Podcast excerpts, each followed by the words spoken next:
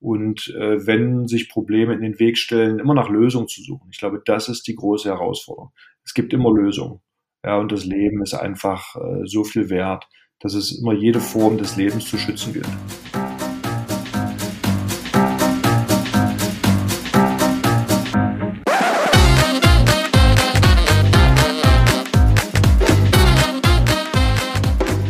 Herzlich willkommen zu meinem Podcast Punkt Genau. Heute die 53. Ausgabe und heute habe ich einen Gast vor dem Mikrofon, der Europameister, Weltmeister und Welthandballer des Jahres war. Der ehemalige Handballtorwart Henning Fritz weiß aber auch um die andere Seite der Medaille. Neben dem Ehrgeiz kennt er inzwischen den Wert der Gelassenheit und all das besprechen wir heute in unserem Podcast. Herzlich willkommen, Henning. Schön, dass du da bist. Semir, schönen guten Tag, ich freue mich. Henning, lass uns doch mal gleich mit einer Runde starten, indem du folgende Sätze vervollständigst. Ein Torwart muss besessen sein damit. Damit er Bälle halten kann, weil im Tor zu stehen ist kein natürlicher Prozess. Henning Fritz war als Kind im Handball Fan von? Also vom Verein SC Magdeburg und da war mein großes Vorbild Wieland Schmidt. Ich bin ins, Kreuz, ich bin ins Kraichgau gezogen, weil?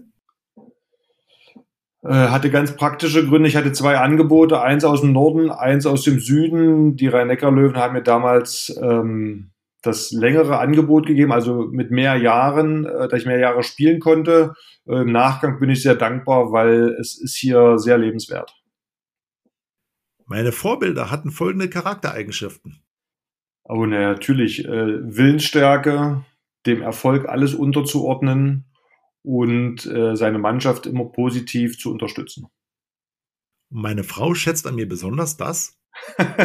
äh, kann man die Frage anders stellen? Ich glaube, ich kriege immer eher, was nicht so gut funktioniert. Das Können wir auch machen. ja, ich glaube, das ist ja, ja, vielleicht wie so oft in der Partnerschaft, dass man nicht immer so diese positiven Dinge nach vorne äh, bringt, sondern eher immer die kritischen Dinge. Aber ich glaube schon, dass äh, meine Art, ich sage mal, dass ich ein ehrlich, ehrlicher Mensch bin, dass ich äh, authentisch bin und äh, dass ich zu den Dingen stehe, die ich sage. Ich glaube, das sind äh, Charakterzüge, wie ich mich einschätzen würde. Und das sind auch Charakterzüge, die meine Frau an mir mag. Okay, super. Danke, Henning. Schön, dass wir da so gleich ein gutes Bild haben. Und wir sprechen natürlich auch über Handball heute. Handball, äh, du als letzter Handball-Welttorhüter der Deutschen. Ja, vielleicht kommt ja irgendwann mal nochmal jemand, der dir nachfolgt, aber ganz zu Anfang deiner Karriere war, steht natürlich die Frage, äh, wie bist du eigentlich zum Handball gekommen? Ja, tatsächlich Zufall. Ähm, ich habe ja eher äh, Fußball gespielt auf der Wiese hinterm Haus mit Freunden, bin viel Fahrrad gefahren und irgendwann kam Mannschaft, äh, ein Klassenkamerad zu mir und hat gesagt, du, hier gibt's eine AG, willst du nicht mal mitkommen? Und da bin ich mitgegangen ich glaube, wir waren fünf Kinder und der Trainer uns so ein bisschen erklärt, was wir machen, Handball uns begrüßt und hat dann gesagt, okay, wir lassen uns starten, äh, wer geht ins Tor? Ja, und ich sag mal, keine Ahnung, fünf bis zehn Sekunden, keiner irgendwas gesagt und ich fand die Situation einfach unangenehm und habe dann gesagt, komm, ich gehe rein, äh, damit wir anfangen können. Und der Trainer hat halt in mir ein Talent gesehen, hat mich dann zu einem Sommertrainingslager zu einem Magdeburger Handballverein delegiert, was so eine gute Woche ging. Und äh, nach diesem, nach diesem Sommercamp äh, standen wir dann so in Reihe und Glied, wie das damals so üblich war. Ne? Dann hat der Trainer zu jedem Spieler so ein kurzes Statement gegeben und als er vor mir stand, hat er gesagt, und aus dir mache ich einen Nationaltorhüter. Jetzt kannst du dir vorstellen, ich habe ja vorhin gesagt, ne, Wieland Schmidt, mein großes Vorbild, Olympiasieger, zweimal Landesmeisterpokal gewonnen, zehnmal DDR-Meister und mit dem setzte er mich jetzt gleich. Und das war für mich so unwirklich. Und jetzt zurückblickend ist das natürlich eine Geschichte, die kann man eigentlich gar nicht glauben. Deswegen, man sollte immer große Visionen haben als Kind und ja, den bestmöglich nacheifern. Jetzt hat sich natürlich fast, mein, also meine, Leid, meine Frage zur Leidenschaft des Handballs zum Handballtorwart, die hat sich ja daraus quasi dann direkt aus entwickelt, weil du warst ja quasi vorbestimmt. Ja, also es gibt ja die Dinge heute mit Affirmation und dass man seine Ziele irgendwo immer wieder schon so vordenken sollte, vor den eigenen Augen sehen sollte, als wenn sie schon eingetroffen wären, was für ein Kind natürlich in dem Alter, was ich damals war, ja, schwer greifbar ist. Aber man sieht, für mich galt natürlich auch immer, äh, verlieren war nie eine Option. Und es sind natürlich dann auch glückliche Umstände, die notwendig sind. Äh, du brauchst Trainer, die dich fördern, die ein Talent auch in dir sehen und dich voranbringen. Aber da kamen viele positive Dinge einfach zusammen, dass ich so eine Karriere dann auch leben durfte. Hm, Mensch, sehr schön. Was haben denn eigentlich deine Eltern gesagt, als du denen mitgeteilt hast, du bist jetzt Handballtorwart und äh, nimmst mal so deinen Weg jede Woche in die Halle und hütest das Tor? Ja, auch die haben das jetzt eigentlich gar nicht so. Mein Papa, der hat äh, Wasserball gespielt, stand da auch mal äh, im Tor. Da gab es jetzt eigentlich gar keine Bewertung, also zumindest nicht mehr, dass ich mich dran erinnern kann. Und äh, meine Mama hat äh, Leichtathletik trainiert. Wie gesagt, mein Vater äh, Wasserball. Deswegen war das schon auch immer eine sehr sportliche Familie, die mich dann in der Hinsicht dann auch immer stark unterstützt haben. Ja, also das war jetzt anfänglich, wie ich es gerade gesagt habe, einmal die Woche, so eine Schul-AG. Und dann wurde das relativ schnell immer mehr, dass ich dann schon mit 10, 11 Jahren viermal die Woche trainiert habe und habe dann natürlich in diesem DDR-Sportsystem ähm, ja, Karriere machen dürfen. Das heißt, mit 14 dann schon zur Sportschule. Das bedeutete ja zweimal am Tag Training koordiniert mit Schule. Das war schon echt eine Herausforderung, aber das war genau das, was ich mir immer so vorgestellt habe, ja, oder was ich mir so erträumt habe. Deswegen, wie gesagt, habe ich einen Traum leben dürfen. Wenn du jetzt heute nochmal zurückguckst auf die Handballkarriere, was war denn das größte, der größte Erfolg und der größte Misserfolg während deiner Laufbahn? Kannst du es uns kurz mal aufzeigen, was denn da so relevant war für dich, oder? Also ich glaube, jeder, jeder erste große Erfolg, da muss ich ja nämlich mal den Verein 96 Pokalsieg. Ja, also nicht, dass ich jetzt schon Bundesliga spielen durfte und auch seit 94 Nationalspieler war, sondern jetzt den ersten Titel, einen nationalen Titel gewonnen zu haben, das ist was so unglaublich Großes, weil ich, für mich war das auch alles sehr, sehr groß. Ich habe von meinem Idol gesprochen, Wieland Schmidt, der war so unerreichbar groß und weit weg. Und dass man jetzt so, ach Gott, jetzt hast du einen Titel gewonnen. Und dann war es 99 ein Europapokalsieg, ein internationaler Titel. Das hing so groß, so hoch für mich, dass das so unerreichbar äh, schien. Und dass ich jetzt die Möglichkeit bekommen habe, weil ich natürlich auch in guten Mannschaften mitspielen durfte, äh, sowas erleben zu dürfen, das war was ganz Besonderes. Wenn man das rückblickend sehen möchte, war es dann der größte Erfolg natürlich der Weltmeistertitel im eigenen Land. Äh, auch eigentlich wiederum angeknüpft mit dem größten Misserfolg, äh, also als, als Sportevent war es äh, das verlorene Olympiafinale 2004.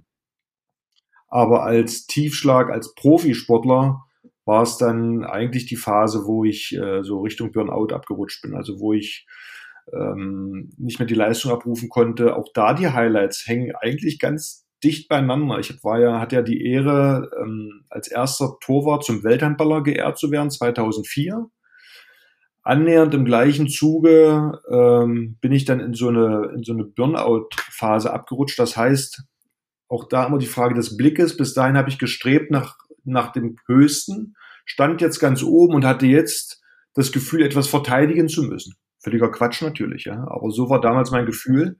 Und das schwächte mich in der Phase natürlich auch viel gespielt, wenig an den Basics gearbeitet. Also ich könnte jetzt viel erzählen zu. Wie gesagt, aber ich war nicht mehr in der Lage, diese absolute Top-Leistung abzurufen. Und das ging bestimmt anderthalb Jahre. Und deswegen bin ich da auch im Nachgang dem Heiner Brandt sehr dankbar, dass er mir die Möglichkeit gegeben hat, äh, die WM 27 im eigenen Land auch zu spielen. Weil es war für ihn ja auch ein großes Risiko, Henning Fritz als die Nummer drei beim THW Kiel, der jetzt fast ein Jahr oder anderthalb Jahre keine Spielerfahrung äh, sammeln konnte, hier mitzunehmen. Ja, also das waren, da war in relativ kurzer Zeit viel, viel emotionale Bewegung in meiner Karriere. Ja.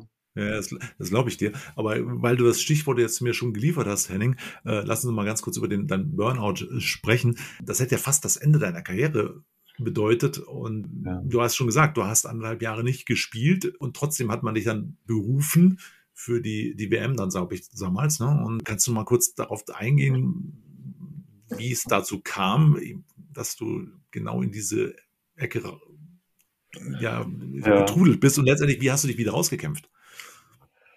Also meine Interpretation, wie es dazu gekommen ist, war einfach natürlich viel, ja, diese, diese ständige Leistungserbringung am Limit. Ich bin natürlich auch ein Torwart gewesen, der nicht unbedingt jetzt aus durch ein besonderes Talent äh, so gut war, sondern weil ich mich, glaube ich, immer da so reinbeißen konnte. Ja, ich konnte, ich war jemand, der mich noch kennt von damals.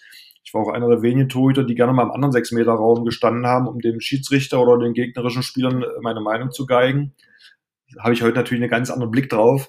Aber das war einfach meine Art. Und das kostet natürlich unglaublich Energie, wenn du dich immer da so reinbeißt mit viel Emotion und so weiter und so fort. Ich hatte damals aus dem Blick auch verloren, so an den Basics zu arbeiten. Ja, das heißt Grundlagen, Ausdauer, Kraft, Koordination, Mobilisation, was man im Tor eigentlich alles so braucht. Äh, habe in Mannschaften gespielt, die gerade noch im Aufbau waren. Ob das der SC Magdeburg Ende der 90er war, ob das der THW Kiel war um die 2000er. Das bedeutete immer viel Taktiktraining. Viel im Tor stehen, äh, wenig Würfe, also wenig effizientes Training, was mich besser gemacht hätte. Also oftmals hätte ich gesagt, komm, ich will gar nicht im Tor stehen, lass mich Krafttraining machen, lass mich, ja, weil ich das Gefühl hatte, ich brauche das jetzt im Moment mehr und das begeistert mich mehr, als da immer, ich sag mal in Anführungszeichen, in diesem blöden Tor zu stehen. Ja, und ähm, äh, ich habe es angedeutet, mit dem Blick jetzt nicht etwas erreichen zu wollen, sondern etwas verteidigen zu mü müssen, ist auch immer eine ganz schwache Position. Und äh, dann familiär, das zweite Mal Papa, was was Schönes ist, aber was alles auch viel Energie kostet. Und ich glaube, dass dieser Akku einfach nicht mehr sich aufgeladen hat. Von, ich sag mal, über Nacht zum Beispiel. Ne? Guter Schlaf, morgens wieder topfit und frisch. Das hat einfach nicht mehr ausgereicht. Und ich habe viel schlafen müssen. Der Schlaf war aber nicht mehr erholsam. Das habe ich selber gespürt. Ne? Auch zwischen den Einheiten musste ich immer hinlegen und es wurde immer weniger. Ich wusste aber nicht, wo ich ansetzen sollte. Und ich habe halt nur gesehen, dass ich halt das, was mich stark gemacht hat bis dahin, also meine Emotionen, den Ball fokussieren zu können und mit einer kurzen Bewegung den Ball zu halten, da bin ich nicht mehr hingekommen. Und äh, dann habe ich nach Alternativen gesucht. Die klassische Medizin war relativ schnell ausgeschöpft. Die hat Blut genommen, die Blutwerte waren gut und damit war ich austherapiert aus deren Perspektive. Ich wusste aber, das sitzt tiefer. Also habe ich nach Alternativen gesucht und bin zu einem Thema, und zwar der Frequenzmodulation gekommen. Wenn man weiß heute, Frequenzen ist alles, ob das über ein Lichtband kommt oder über Töne, und äh, ich bin den Weg über die Töne gegangen, dass man hier über Frequenzen versucht hat, das vegetative System zu stimulieren. Und hier gerade den Bereich, der für den Bereich der Regeneration verantwortlich ist. Und äh, das hat mir relativ schnell geholfen. Ähm, hab, weiß noch, ich bin, es muss ja auch alles im Geheimen sein. Ne? Ich bin dann zwischen den Einheiten von Kiel Richtung Nähe, ja, Paderborn, Bielefeld äh, gefahren, äh, um dort das in Anspruch zu nehmen. Äh, das alles immer, ja, wie gesagt, im Geheimen. Und in der, nach der ersten Sitzung, weiß ich noch, habe ich nachts zwar relativ kurz geschlafen, aber ich fühlte mich erholter am nächsten Morgen. Und das hat mir so das Zeichen gegeben, ey, da passiert wirklich was. Dann bin ich dran geblieben, habe ja dann auch den Heiner Brandt überzeugen können. Wir haben diese Methodik ja dann auch während der Handball-Weltmeisterschaft, also im Vorfeld und auch während des Turniers. Und ich bin davon überzeugt, dass sie ihren Teil dazu beigetragen hat. Ja, das ist immer individuell. Man kann jetzt nicht genau sagen, genau das ist bei jedem Einzelnen passiert, sondern jeder hat individuelle Themen, an denen er arbeiten sollte. Aber das Bewusstsein dazu zu haben, ist natürlich ein bisschen komplexer. Aber wie gesagt, ich glaube, dass es da in seinem Bereich seine Wirkung hatte. Und äh, ich, wie gesagt, wieder diese Energie bekommen habe, um dann diese Leistung, die mich vorher stark gemacht hat, während dieser Handball-Weltmeisterschaft wieder abrufen zu können. Ja, vielen Dank für deine Offenheit, Henning. Also schätze ich wirklich sehr. Ähm, aber wir, wie wir sehen, ähm, rauskämpfen geht irgendwie immer. Und wenn die Medizin tatsächlich irgendwie am Ende ist, gibt es immer noch vielleicht eine Alternative. Man muss nur ein bisschen gucken. Ne? Genau, ich glaube, dass es die Mischung ist zwischen beiden. Ne? Beide haben ihre Berechtigung. Die klassische Schulmedizin hat super wundervolle äh, Dinge, um den Menschen zu helfen. Äh, in der Alternativen äh, ist es vielleicht nicht immer für jeden gleich so ersichtlich und greifbar, weil wie wir gerade gesagt haben, zum Beispiel Frequenzen, ne, die sind schwer, die sind nicht so zu sehen, die sind halt äh, dann mehr oder weniger in der Theorie, aber wir wissen ja, dass alles Frequenz ist und äh, dass da einfach ein großes Potenzial liegt. Und äh, ich hatte damals diese Offenheit und bin natürlich dankbar, dass ich diese Möglichkeit in Anspruch nehmen konnte, um mir da rauszuhelfen. Ja, also äh, wirklich beeindruckend. Ähm, und diese Erfahrungen hast du ja wahrscheinlich dann irgendwie, weil du bist ja nicht heute Unternehmer, ja dann irgendwie dann auch aus dem Handball und aus diesem Ereignis möglicherweise in dein heutiges Leben mit über transformieren können. Vielleicht in eine gewisse Gelassenheit, oder? Ja gut, eine gewisse Gelassenheit kommt, glaube ich, zum Teil auf der einen Seite äh, im Alter, dass man die Dinge etwas anders sieht und bewertet. Ähm, natürlich aufgrund der Lebenserfahrung sehe ich heute vieles anders und gelassener als noch mit äh, 20, ne, wo man getrieben ist, erfolgreich äh, sein zu müssen und, und, und. Und der Erfolg auch da ist ja immer relativ, ne? Also, äh, ja. Ähm, deswegen habe ich dieses Thema der Frequenzmodulation auch weiter verfolgt, weil ich gesagt habe, der Bedarf ist eigentlich so groß, Natürlich sind wir Sportler dafür ein gutes Aushängeschild, weil man relativ schnell sieht, okay, erfolgreich oder nicht erfolgreich, ist es schnell bewertbar. Aber ähm, das normale Leben, sage ich mal, das alltägliche Leben, ist ja nicht immer zu bewerten in Gewinnen oder Verlieren, sondern eigentlich eher in eine Form von Zufriedenheit, die man mit 20 anders bewertet als vielleicht mit 40 oder dann auch mit 60. Ja, und ich glaube, jeder Mensch, der, ich möchte mal sagen, mehr als 50 Prozent seines Lebens hinter sich hat, setzt ja anders Prioritäten. Ja, und ich glaube, dass das Thema Gesundheit und einer gewissen Zufriedenheit, die nicht immer ausschließlich im Materiellen liegt, sondern eigentlich eher im Zwischenmenschlichen oder auch selber mal nur mit sich zufrieden zu sein, da spielt das Thema Frequenzmodulation eine sehr große Rolle, weil äh, sie hier dafür sorgt, das autonome System in eine Balance zu bringen. Und wir wissen aus der Natur, es ist alles Balance. Ja, Tag und Nacht, warm und kalt, äh, es gehört alles zusammen, es gehört auch alles zusammen. Also es gehört nicht nur der Sonnenschein dazu, sondern es gehört genauso die Dunkelheit dazu. Es ist beides, es gehört beides zueinander, es gehört beides zum Leben. Und ich habe äh, beide Situationen in meiner Sportlerkarriere erleben dürfen, möchte ich heute sagen. Also ich hätte es nicht unbedingt gebraucht, weil das war eine blöde Zeit. Aber ich denke, dass es, dass ich heute anders beurteilen kann, was wichtig und notwendig ist, um zum Beispiel erfolgreich zu sein. Und ein Erfolg, je nachdem, wie wir ihn definieren, ist ja wiederum notwendig, um eine gewisse Zufriedenheit zu haben. Ja, und genau das ist so ein bisschen das Problem unserer Gesellschaft. Erfolg ist nur Sport, unternehmerisch Nummer eins.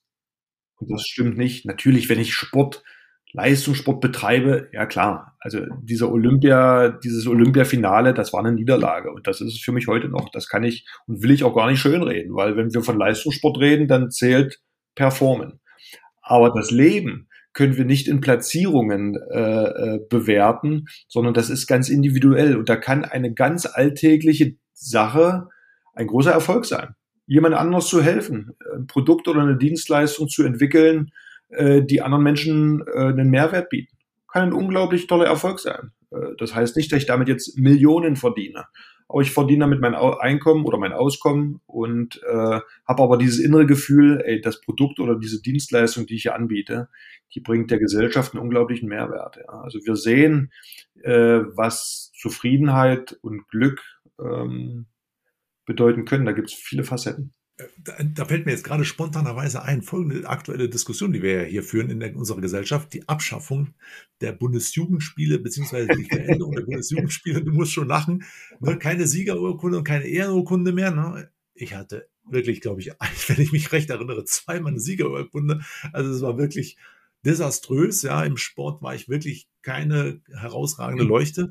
Aber wie siehst du aktuell diese Situation? Weil die ja quasi auch ein Stück weit suggeriert, naja, Erfolg zählt irgendwie nichts mehr und der, DFB schafft in der Jugend irgendwie auch die Spiele, tatsächlich die Ergebnisse ab. Also es gibt keinen Aufstieg und keinen Abstieg. Also irgendwie haben wir da, glaube ich, gerade so eine Entwicklung, die ist schon ein bisschen hm, schwierig, ja.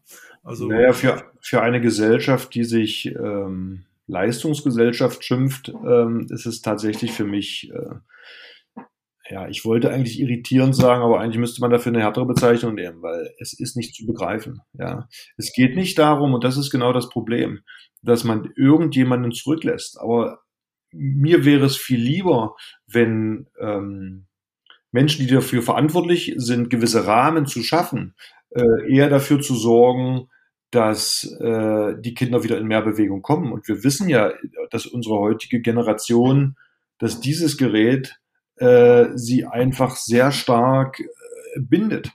Ja, und eigentlich von den natürlichen Prozessen sich bewegen zu wollen, sich zu interessieren für andere Dinge, davon weggehalten wird. Also da wäre ja mein Wunsch, eher eine Begrenzung äh, einzuüben. Ich sage nicht, es muss weg, weil es ist ein gutes Hilfsmittel. Aber ein Kind, was, ich sag mal, sich auf gewissen Plattformen bewegen, die 24 Stunden ohne Ende immer neuen Input geben, ohne dass es für denjenigen, der es nutzt, ein wirklicher Mehrwert ist, kann ich den Sinn nicht erkennen. Und äh, ich weiß nicht, wie es dir ging. Also meine Eltern mussten mich äh, hoch äh, rufen oder schreien, äh, weil sonst hätte ich bis tief in die Nacht äh, unten Fußball gespielt. Also ja, und ich glaube, dass dieses dieser Instinkt bei vielen drin ist. Und wenn es nicht Fußball ist, dann was weiß ich, dann haben die Mädchen hier so dieses nicht Seilhüpfen, sondern dieses Gummitwist ist das, glaube ich. Und ach Gott, was die alles gemacht haben. Und wenn jemand nicht so sportlich ist, dann macht er irgendwas anderes. Aber diese Aktivität, die ich aus meiner Kindheit noch kenne, die ist heute komplett verloren gegangen. Und äh, wenn ich Sport treibe, dann muss es auch einen Gewinner geben. Es ist ja immer die Frage, wie ich mit diesem Sieg umgehe. Ich kann den anderen ja trotzdem wertschätzen und vielleicht ihm helfen, wie er besser werden kann. Das wäre ja ein sinnvoller Ansatz von Sport, ne, dass ich einem anderen zeige, hey, guck mal, wenn du so und so machst, kannst du vielleicht etwas besser werden. Ja, aber gar nichts mehr zu bewerten und zu zählen, äh, das halte ich für, für nicht, nicht sinnstiftend. Wie gesagt, es gibt wiederum auf der anderen Seite Dinge, die man nicht bewerten kann und bewerten sollte. Ich sage jetzt mal Kunst, ne, auch eine Interpretation. Also das Thema habe ich ja bei meinen Kindern. Klar, da gibt es Vorgaben, wie man einen Text und das interpretiert. Aber mal ganz ehrlich, eine Interpretation ist eine Interpretation. Und die ist ganz individuell, dass man auch da Rahmen, an denen man sich orientieren sollte, wie man sowas aufbaut und, und, und, alles gut. Aber eine Interpretation wird immer, das ist Kunst für mich. Interpretation ist Kunst. Und da können wir nicht sagen, ja, aber das musst du so interpretieren. Nein, das ist meine Interpretation und die ist individuell. Ja, absolut. Bin ich vollkommen bei dir. Also, äh, also ist es auch wirklich schwierig. Wir waren äh, erst kürzlich auf einem Abi, also ich war auf einem Abi-Treffen, 36 Jahre Abitur, und es war das, das Smartphone war ein zentrales Thema, weil natürlich alle meiner Mitreiter von damals mittlerweile irgendwie Kinder haben und genau dasselbe Problem, was du schilderst, haben irgendwie gefühlt alle und es ist wirklich ernüchternd. Und wenn mir dann eine Mitschülerin erzählt von ihrer Nichte, die neun Stunden, neun Stunden auf Instagram war, an einem Tag. Und dann muss ich, und danach gab es ein klares Regelwerk, ja, und, und dann wurde das Ganze äh, entsprechend eingedämpft. Aber das ist natürlich echt anstrengend für Eltern. Und wenn du dann an diesem Abend bis nachts sitzt und alle dir diese Geschichten erzählen und du im Prinzip alle scheren so diese Machtlosigkeit, ja, den Druck von anderen, den du quasi über die Schule bekommst, ja, und alle sitzen sie dann am Nachmittag nur da rum. Also ist dann schon echt ernüchternd, aber genau. Ja. Aber gut, zurück zu unserem Thema, Henning. Ähm, du bist jetzt mittlerweile ja Unternehmer im Kraichgau und unternehmerisch tätig. Vielleicht mal vorab gefragt, hast du aus dem Handball per se so, wir haben jetzt schon über Erfolg natürlich gesprochen, da klang schon ein bisschen so durch, also ein bisschen Erfolgsorientierung, ja. Hast du da irgendwie noch was mitgenommen, so wo du sagst, hm, könnten sich vielleicht der ein oder andere Unternehmer ein bisschen was abgucken von dir? Ja, ich glaube, dass Unternehmer, die unterwegs sind, werden ja die gleichen Themen haben. Deswegen, ob sie da was lernen, ich glaube, jeder weiß um die Dinge, die notwendig sind, dieses zielstrebig sein, äh, die Aussagen einmal öfters aufstehen als hinfallen. Ich glaube, das sagt vieles aus, weil im Erfolgsfall ist es einfach, immer mitzulaufen, mitzusingen und zu feiern. Das können wir, das ist gar kein Problem. Aber das Hinfallen, äh, den Misserfolg, dann aufzustehen, das Aufstehen ist vielleicht auch mal noch das eine. Die Kunst und die Herausforderung ist tatsächlich daraus zu lernen. Das schafft man, wenn man es vielleicht nicht selber schafft, ist auch diese Offenheit zu haben, sich dann vielleicht Hilfe zu holen ja, und ähm, andere zu fragen, hey, äh, hast du einen Rat oder einen Tipp oder jemanden, den ähnliches passiert ist, äh, nach Rat zu fragen. Äh, da steht, da ist manchmal, ist man manchmal ein bisschen zu stolz, ja. Ähm, ich glaube, das ist aber äh, eine wichtige Aussage. Deswegen, ich könnte jetzt viel sagen, aber dieses einmal öfter aufstehen als hinzufallen, das sagt, glaube ich, vieles aus. Das sagt vieles aus, ja. Und jetzt ist natürlich die Frage, wahrscheinlich sind einige unserer Gäste jetzt neugierig geworden, was macht Henning Fritz denn als Unternehmer? Was macht er denn beruflich jetzt so jeden Tag? Äh, kannst du uns da mal ein bisschen mitnehmen, was du da heute so, wie so deine Woche aussieht und wo du dich vielleicht am Wochenende, in welcher Halle du dich da tummelst? Ja, es sind tatsächlich viele Projekte momentan, die ich äh, begleite. Ich habe im letzten Jahr mit drei weiteren Gesellschaftern die Innova Rhein-Neckar gegründet. Wir sind eine reine Vertriebsgesellschaft für innovative Produkte und bieten Produkte und Dienstleistungen an, die sich hauptsächlich im Bereich Bau und Energie bewegen, also auch absolute Basics von daher, also jetzt nicht irgendwelche Luxusgüter, die äh, jeder durch Marketingaktionen kennt, sondern auch da ähm, etwas erklärungsbedürftige Produkte, aber die einen absoluten Mehrwert den Menschen bieten. Und das hat mich so begeistert, als ich äh, die Jungs gekannt habe. Jeder hatte so unterschiedliche Produkte zur damaligen Zeit an der Hand, dass ich gesagt habe, komm, lass uns hier eine Vertriebsgesellschaft gründen, weil wir hier viele Potenziale haben, die sich ergänzen. Und äh, ja, das begeistert mich äh, bis heute. Es gibt ähm, weitere Projekte, wo ich mit äh, jemandem in eine Schule gehe. Eine Lehrerin kam auf mich drauf zu und sagte, du Henning, Mensch, äh, seit Corona, die Kinder sind ziel- und orientierungslos, äh, du kannst mit Kindern noch gut und äh, wir beide gehen dahin. Er kommt aus dem pädagogischen Bereich, hat Nachhilfsschulen aufgebaut, also hat unternehmerisches Wissen, aber auch pädagogisches Wissen. Und er bringt dann in Anführungszeichen den Weltmeister mit. Aber es geht nicht hauptsächlich um mich, sondern eigentlich, dass wir mit den Kindern in den Dialog gehen und sie fragen, was interessiert und begeistert euch eigentlich? Ja, dass sie sich mal Gedanken machen, weil wir haben eben von Social Media gesprochen. Da beobachte ich ja doch mehr andere beim Leben, aber mache mir doch eher selten Gedanken, hey, was kann ich oder was interessiert mich überhaupt? Also es geht eigentlich eher um Potenzialentfaltung äh, oder Entwicklung. Und da haben wir schon so tolle Erfahrungen gemacht. Da waren Mädchen ja mit Migrationshintergrund, die äh, drei bis vier Geschwister haben, alleinerziehende Mutter und wo das Kind schon unglaublich viele, viel im Haushalt helfen musste. Und das Hobby für sich putzen, wo ich gedacht habe, okay, ein Kind in dem Alter 18, 19 und sagt, dass äh, Putzen und Reinigen der Wohnung für sie eine große Begeisterung darstellt, da war ich erstmal überrascht weil in dem Alter ist Aufräumen und Putzen ja nicht gerade Nummer eins. Ne? Genau, wollte ich gerade sagen. Und, und ein anderes Mädchen, weil ja klar, dann immer im Vordergrund erstmal der, der Sport steht, äh, das war eher ein bisschen, ja, ein bisschen unsportlich, aber hat dann über ihr Hobby ja, mit einem künstlerischen Hintergrund äh, gesprochen.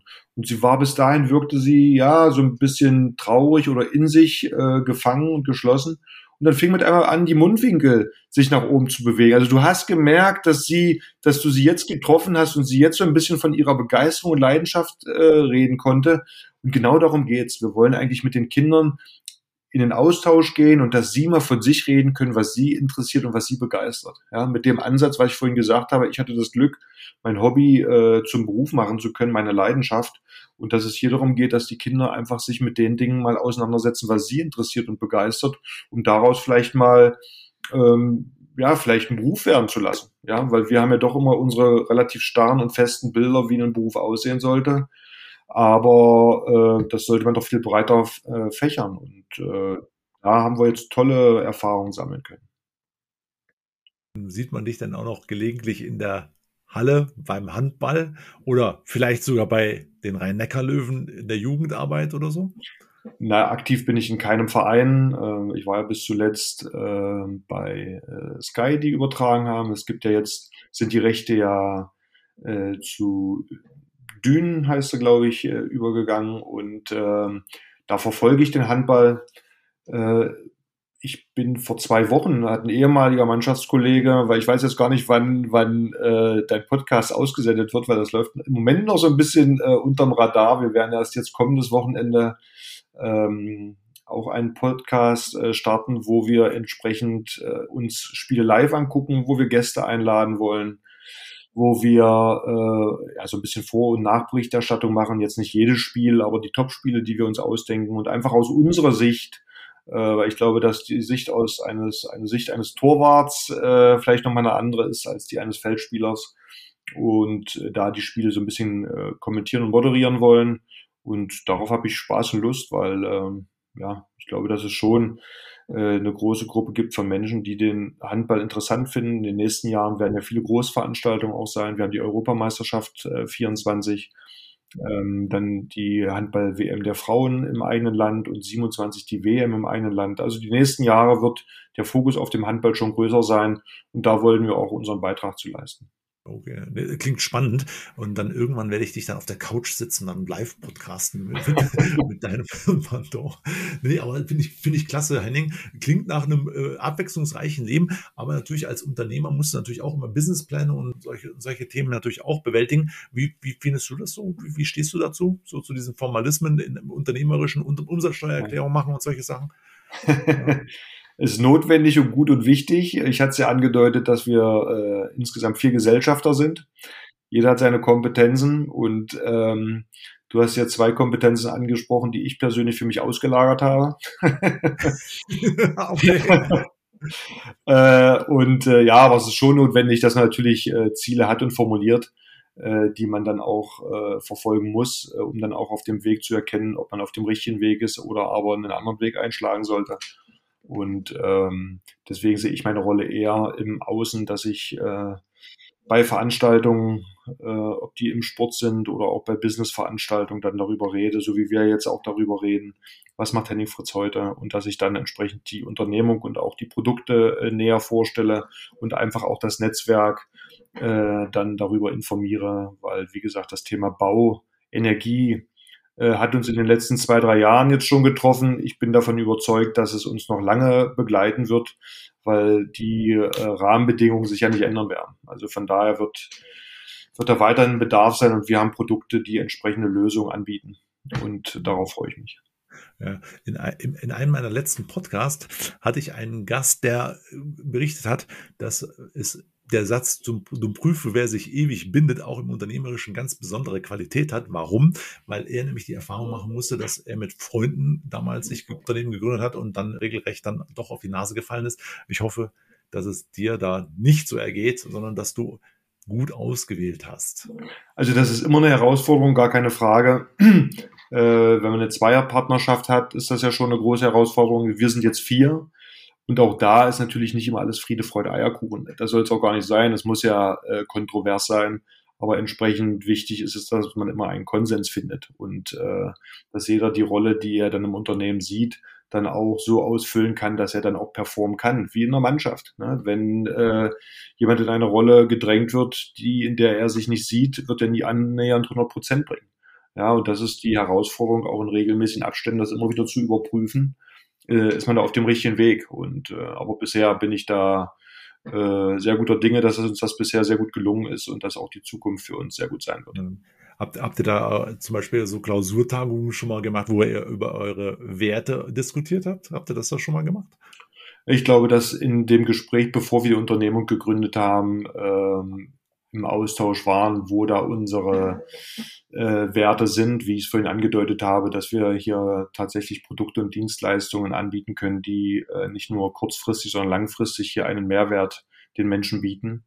Und äh, ich glaube, dass das Werte sind, ähm, die sehr groß sind, die deswegen vielleicht jetzt auch nicht immer medial gleich so im Vordergrund stehen ne, und marketingmäßig nicht immer so ähm, ihren Platz haben aber uns geht es ja darum, tatsächlich, wie ich es gerade angedeutet habe, den Menschen einen Mehrwert zu bieten.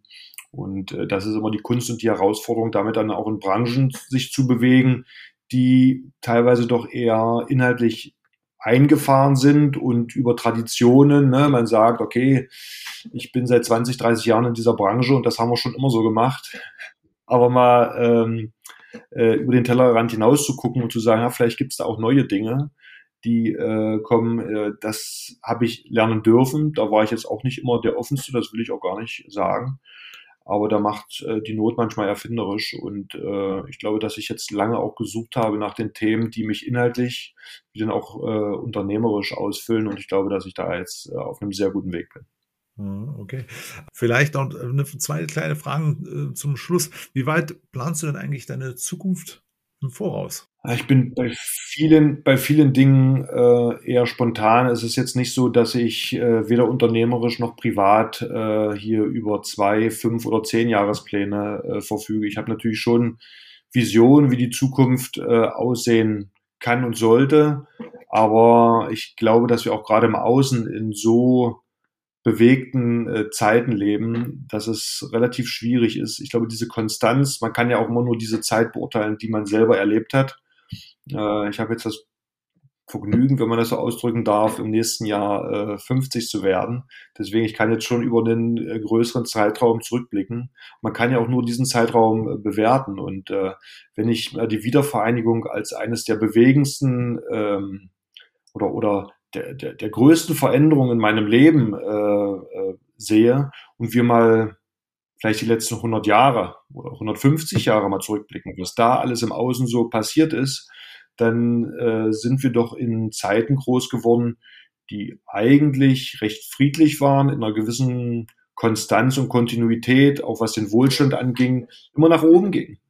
Das zeigt aber auch, dass die Welt nicht immer so ist und war. Ja, und ähm, äh, wenn man merkt, was so im Außen und drumherum passiert, ja, dann macht man sich da schon ab und zu auch seine Gedanken. Ne? Und deswegen ist es auch nicht einfach, da jetzt so langfristige Pläne zu schmieden. Aber ich glaube, der, den Optimismus äh, zu haben und äh, die Neugierde und diese Begeisterung äh, nie aufzugeben und äh, wenn sich Probleme in den Weg stellen, immer nach Lösungen zu suchen. Ich glaube, das ist die große Herausforderung. Es gibt immer Lösungen. Ja, und das Leben ist einfach äh, so viel wert, dass es immer jede Form des Lebens zu schützen gilt. Das ist ja schon fast das Schlusswort. Ja? Das ist ja schon fast das Schlusswort. Aber nichtsdestotrotz, äh, eine Frage möchte ich dann doch noch äh, stellen. Und zwar, welche Tipps und Tricks haben dich deine bisherigen Jobs alle gelehrt?